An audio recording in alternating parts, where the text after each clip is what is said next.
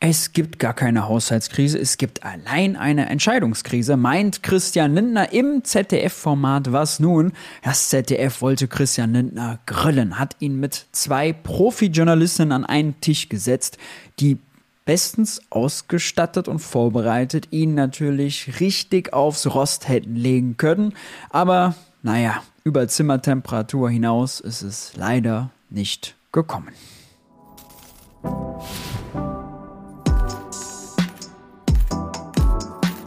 Hi und herzlich willkommen bei Geld für die Welt. Ich bin Maurice und in diesem Video kümmern wir uns nochmal um das Schuldenurteil aus Karlsruhe, um den Bundeshaushalt 24.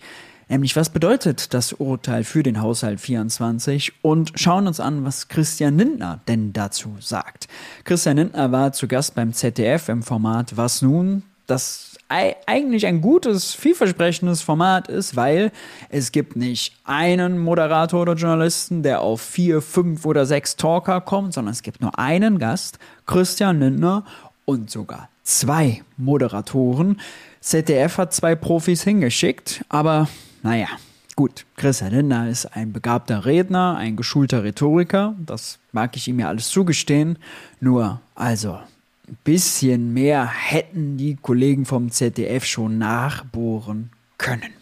Bevor wir allerdings dazu kommen, lasst mich euch nochmal hinweisen auf meinen MMT für Einsteigerkurs auf der Lernplattform Udemy. Den gibt's im Moment hier von Udemy rabattiert für 14,99. Ich habe auch noch ein besseres Angebot für euch, denn Weihnachten steht ja vor der Tür.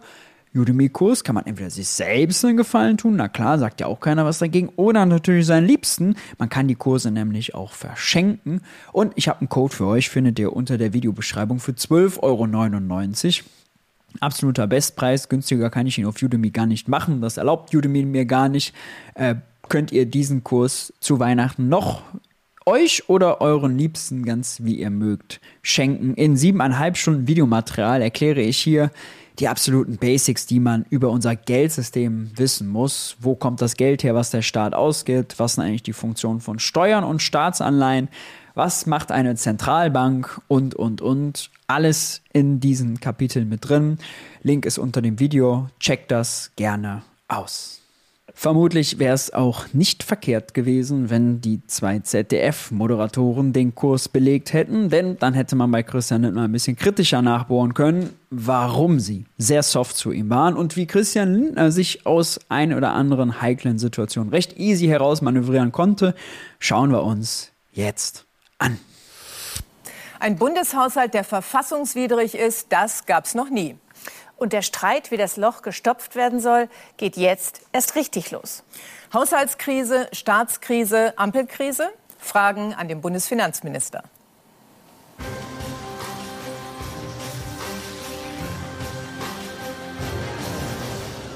Was nun, Herr Lindner?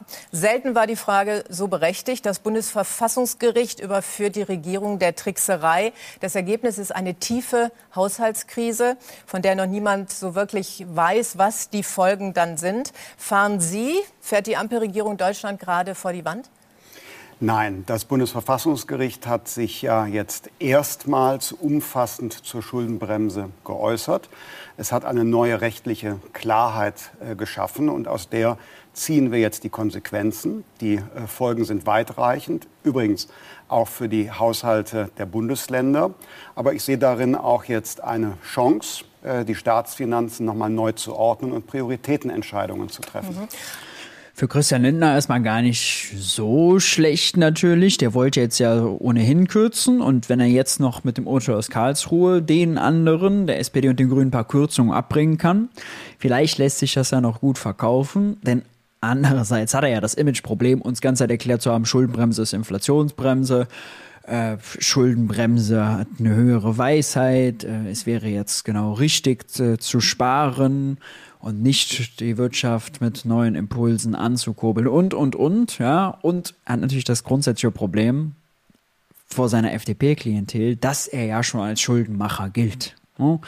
Deswegen, das vielleicht ein Ausweg, da rauszukommen. Nur, das eigentliche Problem am Urteil ist ja nicht, dass das Verfassungsgericht gesagt hat, hahaha, Corona-Milliarden umbuchen in Klima, äh, in den Klimafonds, das geht nicht.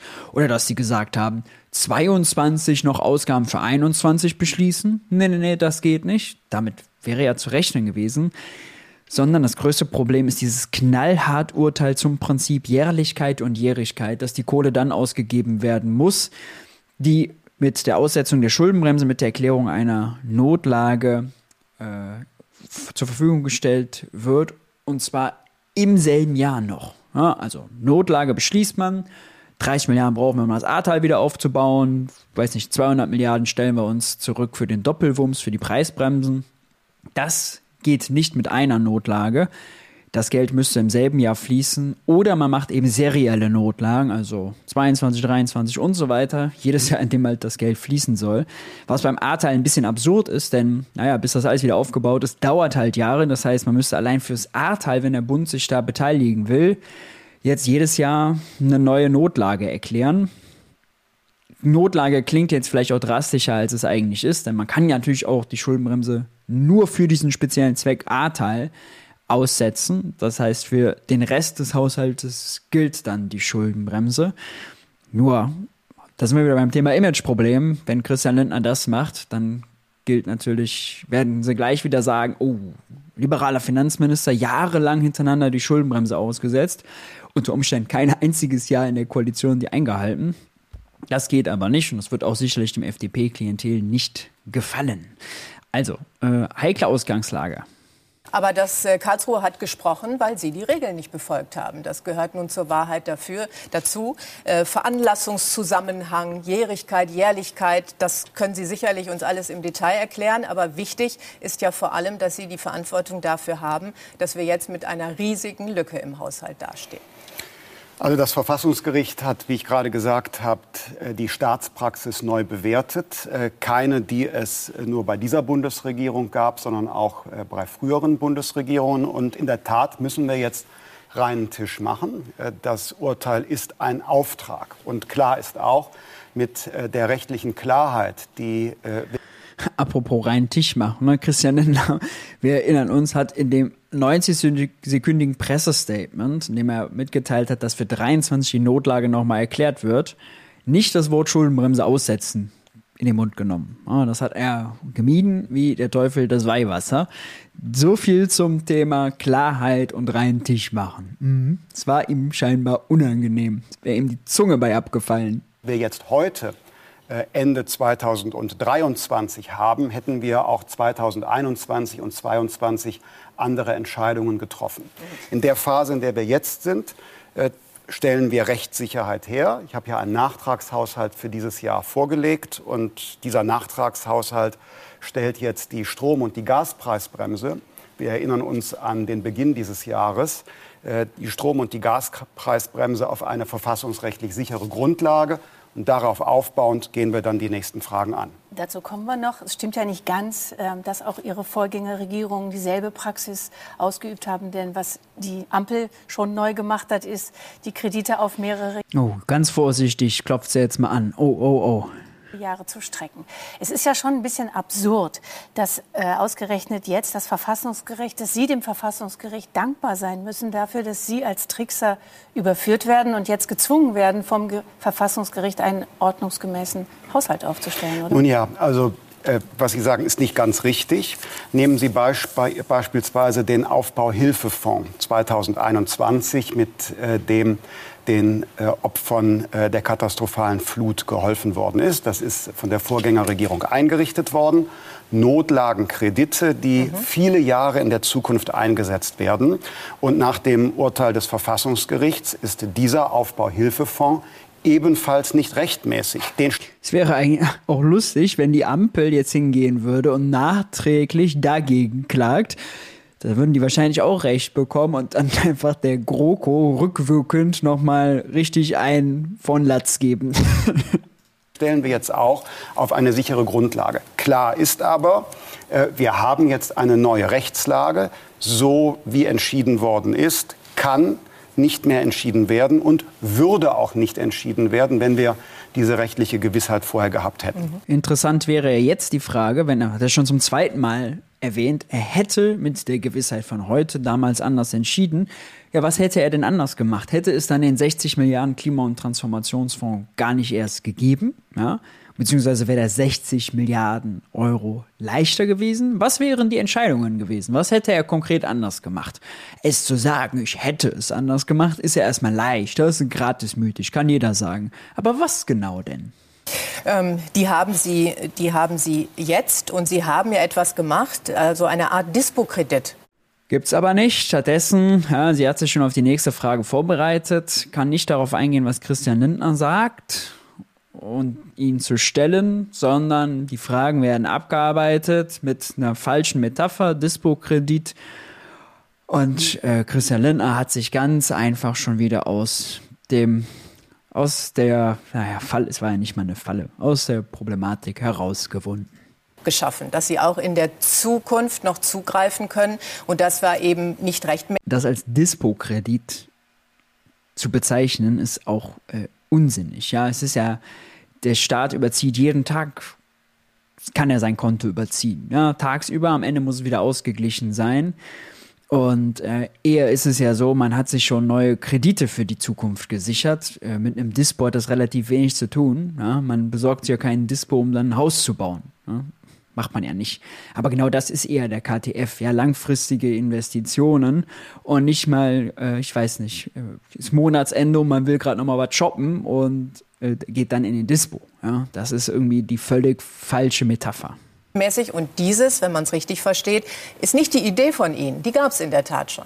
Aber dass Sie das mitgemacht haben, das Manöver, das darf einen schon wundern. Denn Sie haben ja immer gesagt, ich bin der seriöse Haushalter, wir sind die, das Korrektiv in dieser Regierung. Und es gab jede Menge Warnungen, die Sie in den Wind geschlagen haben. Warum? Ähm, es war ein Koalitionskompromiss, äh, so viel ist klar, vorbereitet äh, worden auch äh, von meinem Vorgänger. Dennoch übernehme ich dafür politische Verantwortung und wir sind davon ausgegangen, dieses, ähm, ähm, diesen Klima... Vorgänger ist natürlich Olaf Scholz der heutige Bundeskanzler. in einer verfassungsrechtlich verantwortbaren Weise umgesetzt zu haben. Es gibt ja Modelle in den Ländern, die wir ausgewertet haben. Äh, aber wir wissen jetzt, das ging so nicht, also machen wir es nun äh, anders. Ähm, Im Übrigen, was die Finanzpolitik insgesamt angeht, der vergangenen zwei Jahre, haben wir ja eine Trendwende erreicht. Das ist schon wichtig. Hm. Die Schuldenquote betrug 2021 69 ähm, Prozent, im nächsten Jahr 64. Das Staatsdefizit war bei 3,6 Prozent. Fürs nächste Jahr wird 1,5 Prozent prognostiziert. Und das alles bei Rekordinvestitionen. Das heißt, die Richtung stimmt. Wir müssen sie weiter fortsetzen. Heißt, Sie haben keinen Grund, sich zu entschuldigen. Der Kanzler hat es ja gestern. Auch das jetzt wieder, ne? Jetzt fängt die da an, also Bekenntnisse und Entschuldigungen abzufragen, wie oberflächlich, statt mal auf die Zahlen einzugehen, die er da gerade genannt hat. Ja, mit denen steht er jetzt ja gut da. Und man kann sich ja fragen, hä, wir lesen doch permanent Schlagzeilen, Deutschland ist in der Wirtschaftskrise. Gleichzeitig gibt es weiterhin Defizite. Wie kann denn da die Schuldenquote sinken? Ja, das hat er ja gerade da referiert. Und das ist ja das maßgebliche Argument, warum er, klar, er macht zwar Schulden an der Schuldenbremse vorbei, aber die Schuldenquote, die sinkt. Und ah, da kommt es drauf an, oder nicht? So ist natürlich sein Argument. Ja, aber es gibt nur einen Grund, warum die gesunken ist. Es gibt nur einen einzigen Grund. Inflation.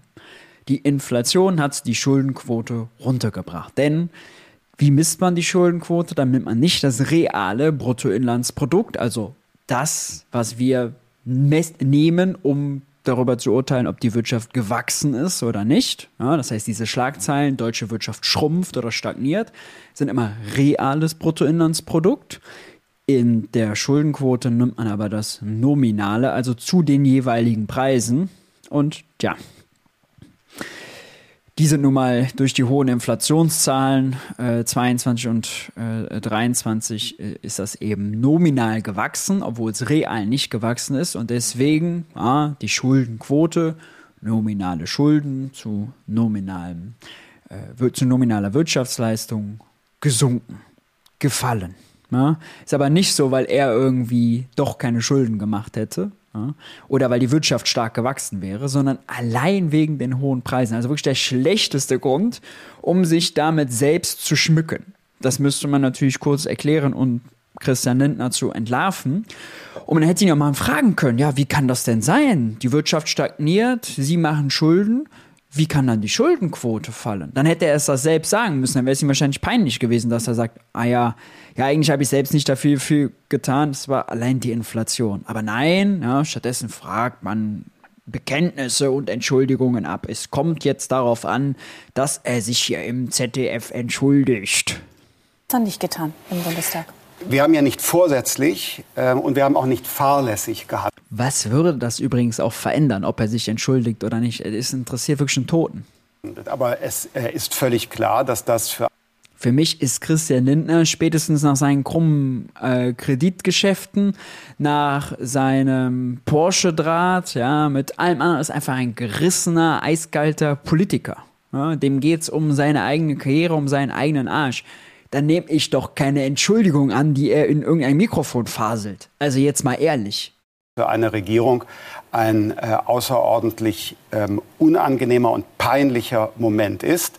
Und daraus erwächst jetzt die große Verantwortung, der äh, große Auftrag, reinen Tisch zu machen. Ich möchte sagen, es ist auch eine Frage der Ehre, dass wir jetzt die Rechtssicherheit herstellen und mit dieser äh, neuen Grundlage, auf der wir arbeiten, die Voraussetzungen dafür schaffen, dass wir die Zukunftsvorhaben, die wir haben, finanzieren können. Schön gewesen. Diese Zukunftsvorhaben müssen nur auf anderem Wege jetzt realisiert es werden. Es wäre Ihnen schon vorher eine Ehre gewesen. Das wäre natürlich auch schön gewesen.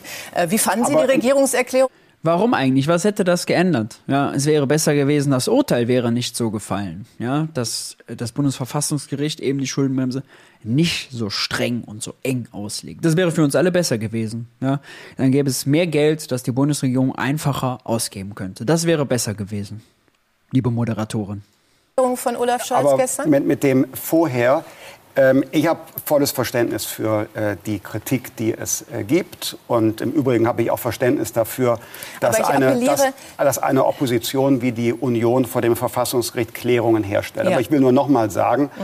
es handelt sich hier äh, nicht um Vorsatz oder Fahrlässigkeit. Nee, das sicher nicht. Herr und, und es handelt dieser, dieser Satz alleine, ja, es handelt sich nicht um Vorsatz oder Fahrlässigkeit, und dann sagt die Moderatorin direkt, nein, das sicher nicht. Aber ich meine, Fahrlässigkeit könnte man mindestens beim KTF-Urteil natürlich anprangern. Ja? Denn es wurde zwischen Jahren umgebucht und es wurde zwischen äh, den Zwecken hin und her äh, gewechselt. Also dass man Corona-Milliarden in den Klimafonds gebucht hat. Und die Ampel hat dafür, könnte man sogar über Vorsatz reden, extra noch eine Buchungsregel geändert. Denn die haben gesagt, ab sofort gilt nicht, greift nicht mehr die Schuldenbremse auf die Beträge, die wir aus den Sondervermögen ausgeben, sondern nur noch zu dem Moment, wo wir Milliarden in, den, in das Sondervermögen einfüllen. Das hat das äh, möglich gemacht, dass die Ampel 21, als die Schuldenbremse noch ausgesetzt war, rückwirkend der 22 in den 21er Haushalt 60 Milliarden ins Sondervermögen gepackt hat. Da hätte eigentlich die Schuldenbremse äh, gegriffen, die war aber ja ausgesetzt, um das dann 22 auszugeben. Und weil sie vorher diese Buchungsregel geändert haben, dass das eben nicht mehr greift, wenn man es ausgibt, sondern dann, wenn man es einfüllt, konnten sie 22 ohne die Schuldenbremse auszusetzen. Haben sie nachher gemacht wegen des äh, Ukraine-Kriegs, aber wussten sie ja erstmal nicht. Erstmal wollten sie das ohne das dann ausgeben zu können. Natürlich war das ein vorsätzlicher Akt, diese Buchungsregel zu ändern. Natürlich war es fahrlässig.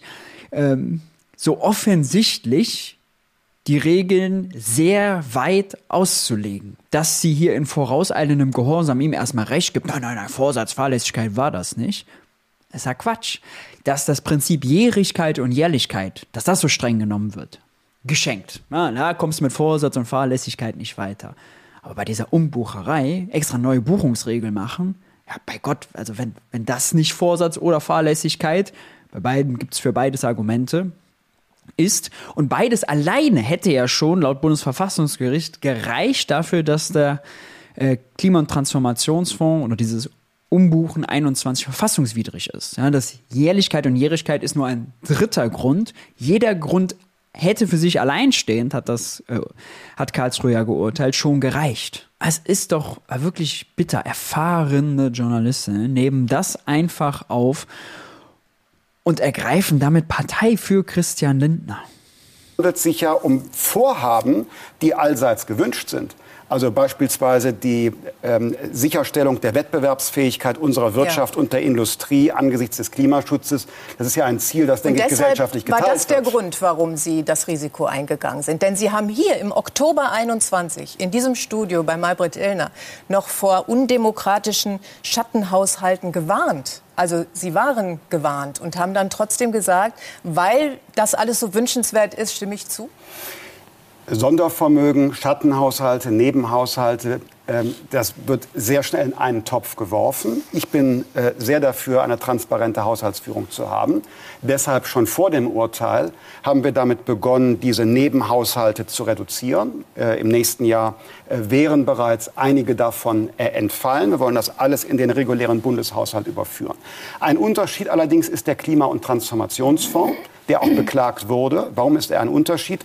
Der hat eigene Einnahmen aus ja. der Bepreisung von CO2 aus mhm. dem, genau aus dem Emissionshandel. Und deshalb ist das von einer Vorgängerregierung separiert worden und wird von uns auch weiter fortgesetzt, weil da schon ein Sinn drin steckt. Insgesamt aber ist richtig, die Zahl der Sondervermögen, der Nebenhaushalte wird reduziert. Das war auch bereits der Plan. Ähm, der Haushalt 23, das haben Sie jetzt schon gesagt, soll äh, jetzt nachträglich quasi geheilt werden. Ähm, Sie haben einen Nachtragshaushalt äh, eingebracht. Ähm, dazu wird auch jetzt rückwirkend noch mal eine Notlage erklärt. Ich will Sie noch mal ähm, an eine Äußerung erinnern aus dem Juli dieses Jahres. Da haben Sie ausdrücklich festgestellt in der Bundespressekonferenz, Zitat, wir sind nicht mehr in einer außergewöhnlichen Notsituation, die eine Ausnahme von der Schuldenregel des Grundgesetzes zulassen würde. Klarer das ist jetzt mal ein guter Ansatz, ihn mit seinen Zitaten kon zu konfrontieren. Ich hoffe, es kommt noch äh, was äh, aus seinen Spiegelgastbeiträgen. Ja, entweder man kann die Schulden, man kann die Inflation nicht mit höheren Schulden, mit Politik auf Pump bekämpfen. Aha, hat er de facto gemacht und die Inflation ist gefallen. Man kann, mit Schuldenbremse habe eine höhere Weisheit. Aha. Wo ist die Weisheit, wenn man sie doch jetzt ausgesetzt hat und Christian Lindner sechs Gründe erklärt hat, warum man sie nicht aussetzen sollte? Und äh, was ist übrigens mit dem Argument, die Schuldenbremse sei eine Inflationsbremse, ja, wenn wir de facto nicht mal die Schuldenbremse eingehalten haben? Das sollte man ihm jetzt alles mal vorwerfen und äh, oder vor die Nase setzen, soll er sich doch mal zu verhalten. Aussage 5. Juli 23. Und jetzt sind wir es doch wieder. Das musste jetzt sein, kostet sie aber auch noch mal glaubwürdig. Nein, kann ich erklären. Äh, wir haben Ende 2022 für die Strom- und die Gaspreisbremse einen Notlagenbeschluss des Bundestages äh, herbeigeführt bis 2024. Ähm, das war der wirtschaftliche Abwehrschirm, mit dem wir die Strukturen der Wirtschaft und die privaten Haushalte geschützt haben und den Bundeshaushalt. Meine Aussage bezieht sich auf den Bundeshaushalt. Mhm. Die Strom- und Gaspreisbremsen waren außerhalb des Bundeshaushaltes finanziert. Ah. Wir wissen durch das Karlsruher Urteil, das geht nun nicht mehr. Mhm. Und jetzt tun wir das nachträglich, was wir getan hätten, wenn wir äh, diese Auslegung der Schuldenbremse gekannt hätten. Wir hätten ähm, dann 2023 für Strom- und Gaspreisbremse, wir hatten ja Anfang des Jahres diese ruinösen Preisspitzen, hätten wir Anfang des Jahres einen Notlagenbeschluss herbeigeführt. Wichtig zu wissen nun ist, weil das gelegentlich in der äh, öffentlichen äh, Diskussion und äh, Bewertung äh, der Lage nicht ganz äh, korrekt eingeordnet wird, wir machen keine zusätzlichen Schulden. Untechnisch gesprochen könnte man sagen, wir verbuchen das, was 2022 beschlossen worden ist, jetzt in das Jahr 2023. Unter dem Strich werden aber nicht mehr Milliarden an Schulden aufgenommen, sondern in diesem Jahr werden wir sogar weniger Schulden als geplant machen. Okay. Das stimmt, ist völlig richtig. Wer das nochmal genau nachvollziehen will, was die Aussetzung der Schuldenbremse jetzt bedeutet, ich habe es im Newsletter Geld für die Welt äh, ausführlich nochmal hier erklärt, was die Aussetzung der Schuldenbremse jetzt bedeutet. Viel Jubel um nichts, die Ampel rettet ihren Hintern. Mehr Geld gibt es aber nicht. Ich packe euch den Link nochmal hier rein und unter dieses Video. Okay, also 23 sehen Sie keine Probleme, haben Sie nachträglich gelöst. Was ist mit dem kommenden Jahr, mit 2024? Welten Sie da? Jetzt wird's spannend. Now we are talking. Auch eine Notlage feststellen. Die SPD, Ihr Koalitionspartner, wirbt massiv dafür. Legen Sie sich fest, das geht auf keinen Fall? Ich bin noch nicht davon überzeugt, dass die Voraussetzungen für einen Notlagenbeschluss 2024 vorliegen äh, würden. Sie schließen es aber auch nicht aus. Ja, wir sind ja im Gespräch und äh, ich finde, man, man darf sich Argumente anhören, aber ich bin nicht davon überzeugt und das will ich gerne begründen. Das Verfassungsgericht hat ja sehr klar gesagt, es muss einen Veranlassungszusammenhang geben zwischen mhm. Ausgaben und äh, zwischen äh, dem Ausrufen der Notlage für den Haushalt. Den Ukraine-Krieg und Gaza. Und zum Zweiten, ähm, es muss, ähm, äh, je weiter man weg von diesem Ereignis was die Notlage begründet weg ist, intensiver begründet werden. Und die Staatsfinanzen insgesamt äh, müssen ähm, überfordert werden, um damit äh, umzugehen. Und das kann man diskutieren. Ähm, ich glaube natürlich, dass es mit der Zeitenwende eine, eine außergewöhnliche Zäsur, eine historische Zäsur gegeben hat. Auf die haben wir übrigens bereits reagiert mit dem Sonderprogramm äh, für die Bundeswehr. Und darüber hinaus ist meine Sorge, dass wenn man für solche Ereignisse die Notlage beschreibt und das jedes Jahr wieder macht, dass ähm, äh, man nicht erkennt, dass irgendwann eine einmalige Notlage zu einem beklagenswerten und bedauerlichen neuen Normal wird. Hm. Und wir können nicht auf Dauer mit Notlagenbeschlüssen arbeiten. Ähm, ich glaube jedenfalls, äh, dass das sehr begründungspflichtig ist. Das Argument kann man nachvollziehen aus FDP-Sicht. Ja, Christian Lindner will sich unbedingt jetzt schon dagegen wehren. Nur ist das wirklich ein Argument, dass man sagen kann, naja, wir können ja nicht dauerhaft die Notlage erklären?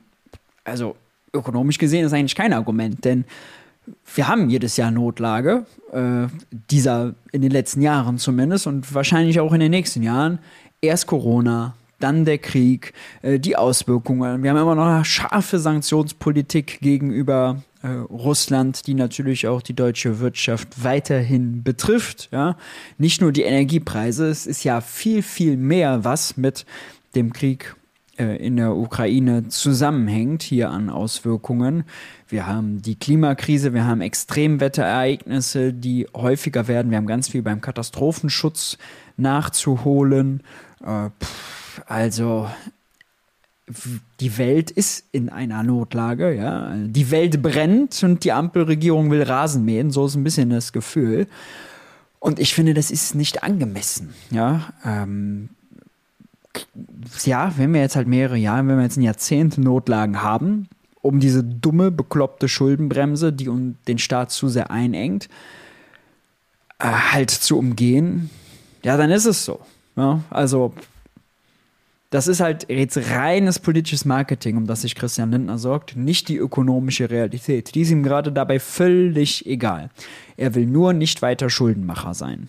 Risiko ist ja groß, dass das dann wieder nicht verfassungskonform ähm, wäre. Also Sie sagen es und äh und statt dass jetzt vom ZDF nachgefragt wird, warum denn nächstes Jahr keine Notlage, um ein paar Argumente, hier Sanktionspolitik beispielsweise, gebracht werden, ja, wieder im vorauseilenden Gehorsam, ja, ja, und es könnte ja auch sein, dass das wieder nicht verfassungskonform wäre, wobei gerade da das Verfassungsgericht klar gesagt hat, es gibt also, man muss es gut erklären, warum es eine Notlage ist, aber zu bewerten, was jetzt wirklich Notlage ist und was nicht, das ist also politische Einschätzung, ja.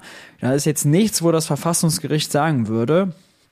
Also wenn zum Beispiel man jetzt sagt, Ahrtal, ne, sind von den 30 Milliarden, die geplant waren, muss ich jetzt mal nachgucken, noch nicht alles abgeflossen. Also, man braucht noch mal ein paar mehr. Und ja, halt auch drei Jahre danach, weil es halt ewig dauert, bis man so eine Jahrhundertflut mal kompensiert hat und den Wiederaufbau gestaltet hat.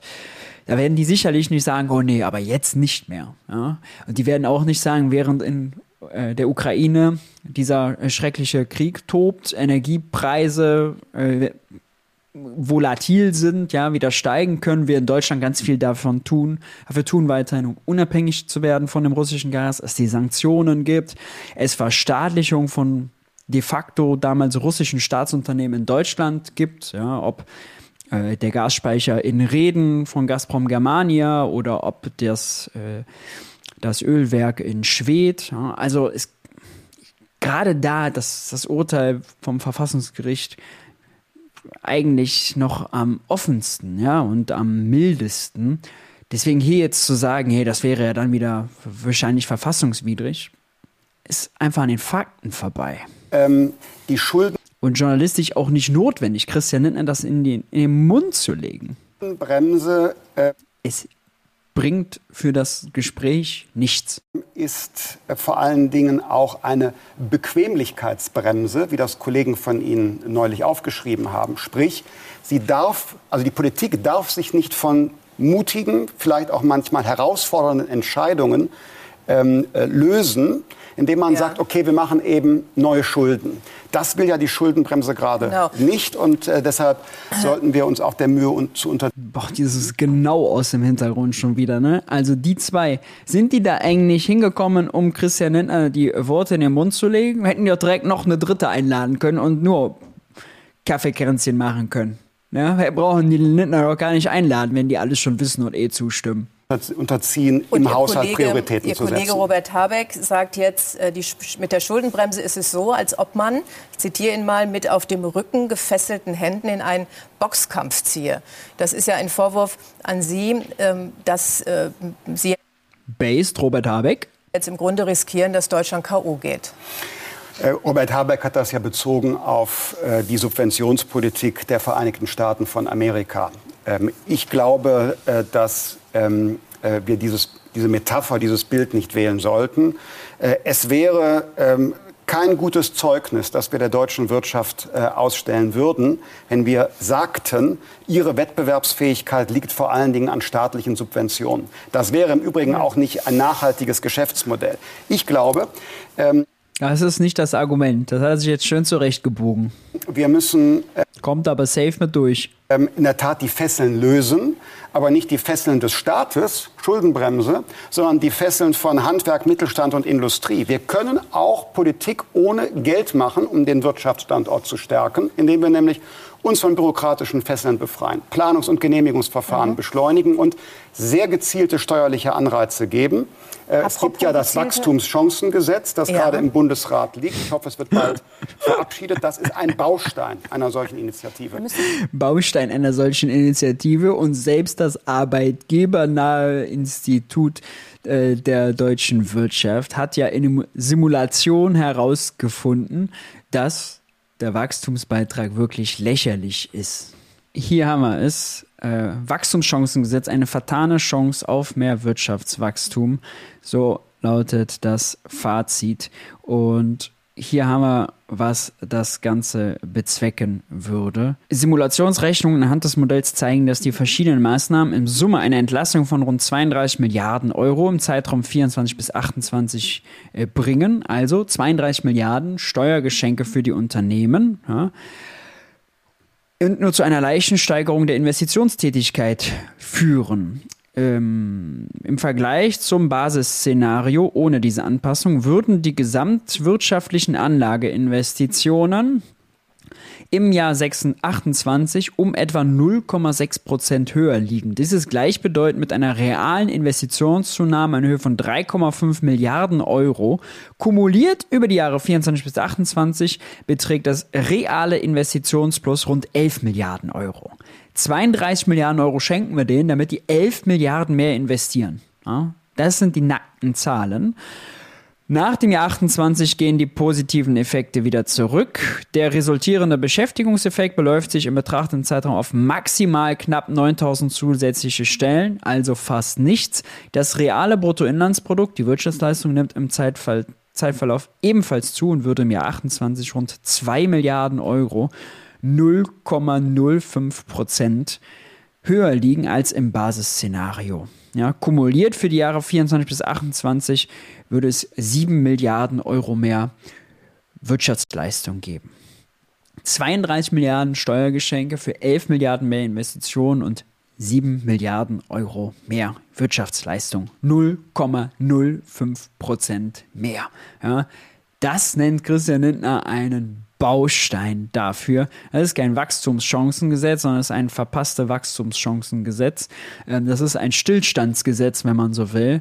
Das ist nicht mal, nicht mal so gut, als dass die arbeitgebernahen Wirtschaftsinstitute, muss man sich einfach nochmal klar machen, das abfeiern. Selbst die kritisieren das. Ja, gar nicht in die USA. Wäre jetzt aber interessant, die Zahl zu haben. Weiß nicht, also ist Christian Lindners Lieblingsprojekt, da mal die Zahl zu haben, wäre fürs Interview ganz vernünftig gewesen. Stattdessen Nächstes Thema. Da gucken, wir müssen nur nach Dresden gucken oder nach Magdeburg. Da gibt es Unternehmen, äh, die warten auf staatliche Förderung.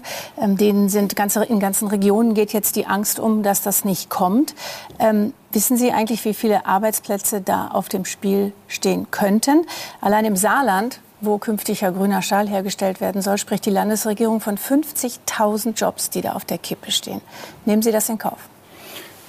Wir äh, reden jetzt über solche Extremszenarien, aber wir haben überhaupt noch gar nicht ähm, äh, über Entscheidungen gesprochen, die äh, zu treffen. Wie froh er ist, dass die Frage nicht geblieben ist, wissen Sie, wie viele Jobs da äh, im Feuer stehen? Das wäre eine sehr unangenehme Frage nämlich geworden.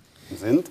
Äh, wir wollen ja als ähm, Regierung dafür sorgen, dass die Ziele, die wir haben, ich habe selbst eben davon gesprochen, Wettbewerbsfähigkeit des Industriestandorts erhalten, auch angesichts ähm, des Klimaschutzes. Wir wollen ja diese Ziele umsetzen. Ertüchtigung unserer öffentlichen Infrastruktur, digitale Netze, Straße, Schiene, Wasserstraße. Wir müssen nun über andere. Alles ohne Geld, nur mit Bürokratieabbau. also, es ist doch eine Lachnummer, Leute. Wege nachdenken, damit diese Vorhaben realisiert werden. Und lassen Sie uns gerne über die Wege, das zu finanzieren, sprechen. Aber heißt die Subventionen für Intel und TSMC kommen?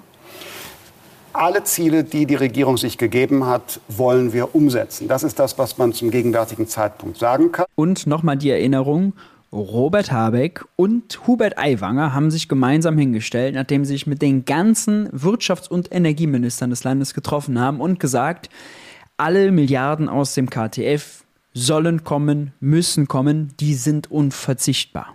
parteiübergreifend haben sie das gesagt.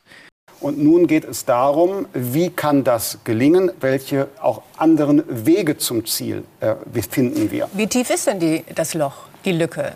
Können Sie das für 2024 jetzt beziffern? Das geht für ja immer den, noch in großen Spannen. 20 Milliarden oder so wahrscheinlich. Für den Haushalt 2024 äh, gehe ich jetzt von einem Handlungsbedarf von etwa 17 Milliarden Euro aus. Äh, zum Vergleich, der Bundeshaushalt insgesamt sind 450 Milliarden Euro. Ich sage das deshalb, weil gelegentlich jetzt von Haushaltskrise gesprochen wird. Klar, wir haben eine Entscheidungskrise. Das heißt, jetzt muss neu, auch schnell, sorgfältig eine Entscheidung getroffen werden. Und Aber der Staat ist voll handlungsfähig. Es wird weiter die Bundeswehr bezahlt. Die Beamtinnen und Beamten bekommen ihr Geld. Sozialleistungen werden überwiesen. Also wir sind, sind handlungsfähig. Wir können die, alle Verpflichtungen bedienen. Und die 17 Milliarden können Sie einsparen? Das die schaffen Sie durch Einsparungen? Sage ich sofort einen Satz. Nur worum es jetzt geht, und Ihre Frage geht ja äh, auch in die Richtung, äh, für das Standardprogramm, was wir jetzt haben, stellen sich keine krisenhaften Zustände. Es geht um das, was wünschenswert ist, das, was wir für die Modernisierung des Landes zusätzlich tun wollen.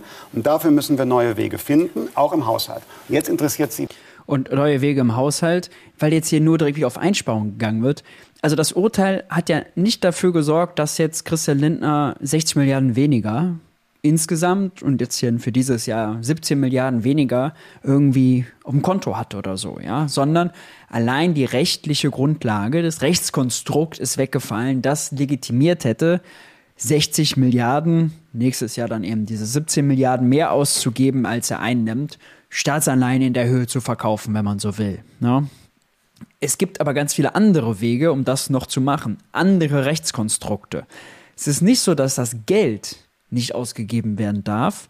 Es braucht nur einen anderen Grund, einen anderen Weg. Wobei der Weg natürlich genauso sein kann, wir verkaufen eine Staatsanleihe, dadurch füllt sich das Konto bei der Zentralbank äh, von Christian Lindner und dann gibt das aus. Ja, sondern man braucht eine andere Argumentation dafür.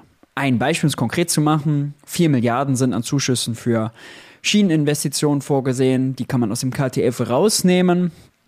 Also äh, die nicht über Zuschüsse im KTF laufen lassen, sondern dort streichen, eine Staatsanleihen verkaufen für 4 Milliarden, das Geld einnehmen und es dann einfach der Bahn als Eigenkapitalerhöhung geben. Dann geht das, dann sagt das Verfassungsgericht nicht dazu. Staatliche Beteiligungen unter der Schuldenbremse sind erlaubt. Schuldenbremse greift darauf nicht. Ja, äh, und das meine ich mit anderen Rechtskonstrukten, anderen Wegen. Es ist jetzt nicht so, dass das Geld nicht ausgegeben werden darf oder die Staatsanleihen nicht verkauft werden dürfen. Extrem wichtiger Unterschied. In der Tat. Zum Beispiel wäre ein neuer Weg ja auch, die Schuldenbremse nicht abzuschaffen, aber zu reformieren. Dafür spricht ja manches. Auch viele Ökonomen sprechen sich dafür aus. Nach 2009 sind jetzt 14 Jahre, kann man mal rangehen. Die Schuldenbremse ist vor allen Dingen eine Inflationsbremse, denn wir haben ja eine Zentralbank, die zieht sie ja, jetzt bringt er selbst sogar das Argument. Zinsen an, um die Inflation zu bekämpfen. Wenn wir jetzt äh, mit immer neuem geliehenen Geld dagegen anarbeiten würden, dann würden wir die Bekämpfung der Inflation verzögern. Also ich sehe nicht das Problem Schuldenbremse. Ich gehe noch weiter und sage, der Staat hat in Wahrheit kein Einnahmeproblem. Wir werden in den nächsten Jahren die eine Billionen Euro Marke bei den Einnahmen dieses Staates passieren. Was wir erreichen müssen, ist, dass wir treffsicherer mit dem Geld, das wir haben, umgehen. Ich nenne mal das Beispiel.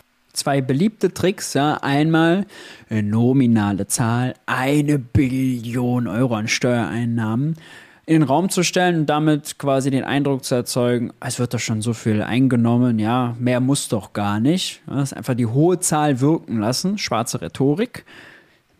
Hätte man als ZDF-Journalistin, als Profi vielleicht auch irgendwie darauf vorbereitet sein können, aber naja, schwarze Rhetorik ist ja ganz was Neues, wenn Politiker das benutzen. Äh, und das zweite hier, Schuldenbremse als Inflationsbremse, weil die EZB erhöht ja den Zins, also muss auch der Staat sparen, ja, äh, restriktiv wirken, würden dann Ökonomen sagen, sprich Fuß vom Gas nehmen. Naja, äh, das wäre bei einer klassischen Inflation richtig, aber gegen hohe Energiepreise, gegen knappes und teures Energieangebot hilft ja, das auszuweiten. Also in LNG-Terminals, in Energieeffizienz, in Gebäudesanierungen, in Verkehrswende und so weiter zu investieren.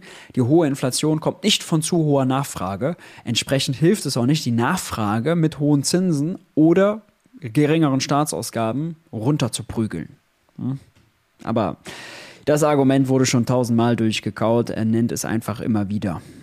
Unseres Sozialstaats. Und jetzt hier in der ZDF-Sendung, es wird ja nicht mal hinterfragt, wie dann der Mechanismus sein soll. Ja, du darfst einfach kurz thesenhaft darlegen und dann darf, bleibt das so stehen. Viele, viele, viele Milliarden, die wir für soziale Aufgaben aufwenden. Heißt, Rente mit 63 käme nicht mehr. Ich würde was anderes zuerst sagen. Äh, dafür sorgen, dass die Menschen, die arbeiten können, auch tatsächlich arbeiten. Das hat nichts mit Sozialabbau zu tun, sondern und wie? Im Gegenteil, das verbessert Lebenschancen. Denn äh, Arbeit, das ist ein Motor für Integration, das ist soziale Teilhabe und entlastet zugleich den öffentlichen Haushalt. Darüber können wir sprechen. Bürokratie abzubauen. Und wie? Das wäre jetzt die entscheidende Frage. Wie? Die Leute arbeiten ja nicht, weil sie nicht faul sind. Ja? Bringt nicht nur wirtschaftliche Dynamik auf der einen Seite, sondern entlastet natürlich auch und nochmal, allein die Zahlen sprechen dagegen, dass das für alle funktioniert. Ja? Engeren Sinne 700.000 gemeldete Stellen, 2,6 Millionen äh, arbeitssuchend. Im weiteren Sinne per Umfrage 1,7 Millionen offene Stellen, 3,6 Millionen Menschen arbeitssuchend. Wenn man halt über 58-jährige Menschen, die gerade einen Schnupfen hatten äh, oder äh, Menschen eine Umschulung mit dazu nimmt, fast 4 Millionen, wenn man noch die unfreiwillig Teilzeitbeschäftigten dazu nimmt. Eher so 5, 6 Millionen, wenn man noch die dazu nimmt, die auf ihre Arbeitserlaubnis warten beispielsweise oder äh, die nur nicht arbeiten, weil das Recht auf einen Kita-Platz nicht erfüllt ist. Es fehlen 400.000 Kita-Plätze, es fehlen auch Hunderttausende Ganztagsschulenplätze, äh, weil die eigentlich erwerbsfähigen äh, Eltern äh, oder äh, Personen dann ihre Eltern pflegen müssen, weil das Pflegeheim zu teuer ist. Ja, also wenn man all, all das nachdenken würde, käme man immer dabei raus, es gibt deutlich mehr Menschen, die Arbeit suchen, als Jobs, die es gerade gibt.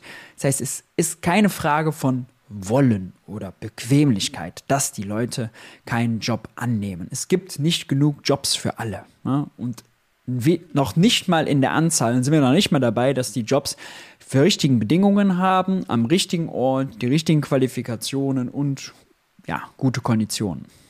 Die öffentliche Hand. Wir, müssen, wir müssen prüfen, wie ist unser internationales Engagement. Wir engagieren uns ja, obwohl wir die drittgrößte Volkswirtschaft der Welt sind, als Nummer eins bei der internationalen Verantwortung.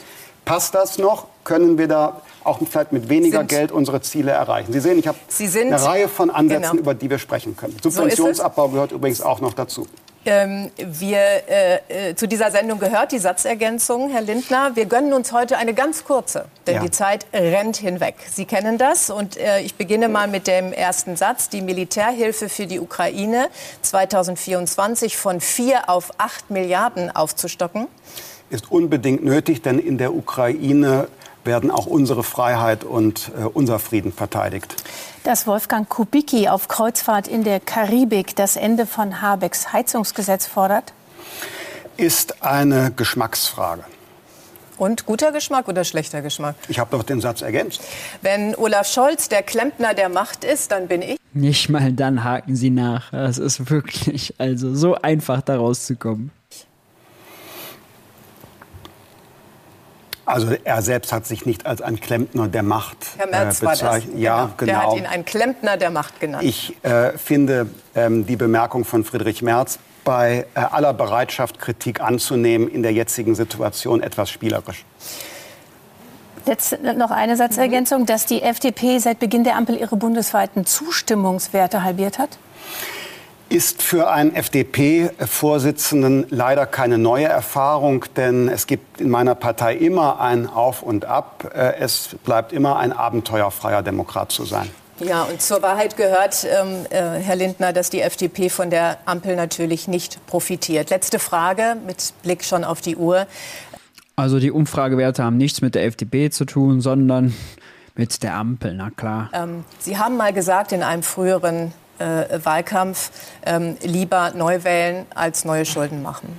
Gilt das jetzt auch? Haben wir eine Situation, in der man im Grunde sagen müsste, jetzt Neuwahlen ist die sauberste Lösung? Das war 2012 und damals ist der Landtag Nordrhein-Westfalen aufgelöst worden, weil die FDP einem Schuldenhaushalt nicht zugestimmt hat. Und dann äh, sind wir in eine Neuwahl gegangen. Damals war ich äh, der Spitzenkandidat. Die Situation ist äh, jetzt eine ganz andere. Die FDP trägt Verantwortung. Und ich sehe unseren Auftrag darin, dieses Land zu modernisieren, für solide, generationengerechte Staatsfinanzen zu sorgen. Und dazu gehört Rekordinvestitionen, Entlastung der Bürgerinnen und Bürger bei der Steuer mit einer Reduzierung der Schuldenquote zu verbinden. Und das bleibt Und- der Auftrag noch zwei Jahre. Und äh, bislang ist das gelungen. Wir haben Rekordinvestitionen, wir haben Entlastung und die Schuldenquote sinkt. So soll es weitergehen. Das war das Schlusswort. Das war Das war vor allem eine journalistisch mal wieder sehr, sehr schlechte Leistung. Ja, also zu zweit sitzt man da gegen Christian Lindner und ist irgendwie auf nichts vorbereitet. Hat sich da ein paar schroffe Sätzchen am Ende vorbereitet, die ein bisschen provozieren sollen, aber dann hakt man nicht mal nach. Also es, es ist ein Trauerspiel. Es ist ein Trauerspiel. Ja, ökonomisch sind wir noch, also haben wir noch gar nicht angefangen, das zu kritisieren, was Christian Lindner da alles von sich gegeben hat. Mein Gefühl ist aber, dass der Haushalt 24, wir werden es jetzt ja bald erleben, gar nicht so schlimm wird, äh, dass es wenig Kürzungen geben wird. Die werden alles über andere Wege verbuchen können. Ich habe eben ein Beispiel genannt mit den Beteiligungen bei der Bahn statt Zuschüsse aus dem KTF.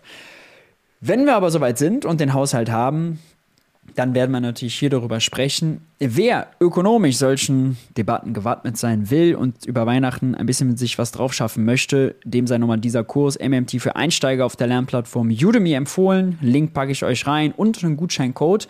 Dann bekommt ihr das Ganze für 12,99 Euro. Ihr könnt es verschenken oder euch selbst einen Gefallen tun. Lasst uns in den Kommentaren fleißig weiter diskutieren. Wenn euch das Video gefallen hat, freue ich mich wenn ihr ein Like da lasst, wenn ihr ein Abo da lasst, wenn ihr die Glocke aktiviert, da freut sich der YouTube-Algorithmus. Ansonsten haltet die Ohren steif. Bis zum nächsten Video. Ciao, ciao.